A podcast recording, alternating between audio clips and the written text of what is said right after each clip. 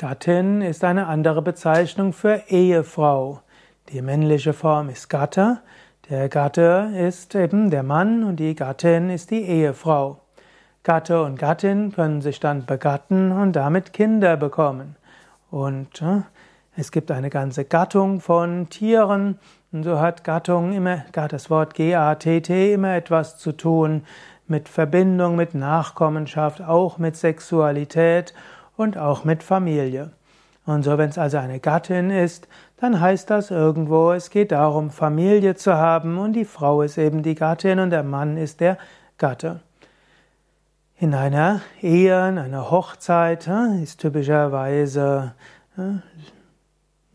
eine tiefe spirituelle Partnerschaft besonders hilfreich. Es reicht eben nicht aus, sich nur zu mögen, es reicht nicht aus, nur eine sexuelle Anziehungskraft zu haben, es reicht nicht aus, dass man irgendwo sich gut unterhalten kann.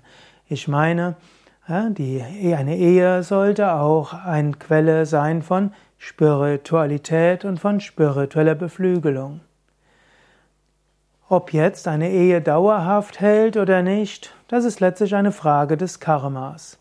Zwar stimmt es, dass viele Religionen sagen, dass idealerweise eine Ehe bis zum Tod halten soll, aber heute ist die Erfahrung, dass viele Ehen nicht so lange halten. Es ist zwar immer noch so, dass die Mehrheit der Ehen in Deutschland hält bis zum Tod eines der Partner oder eines der Gatten bzw. der Gattin, aber wenn die Partner sich nicht mehr miteinander gut verstehen, und ja, dann ist manchmal ein Ende mit Schrecken besser als ein Schrecken ohne Ende.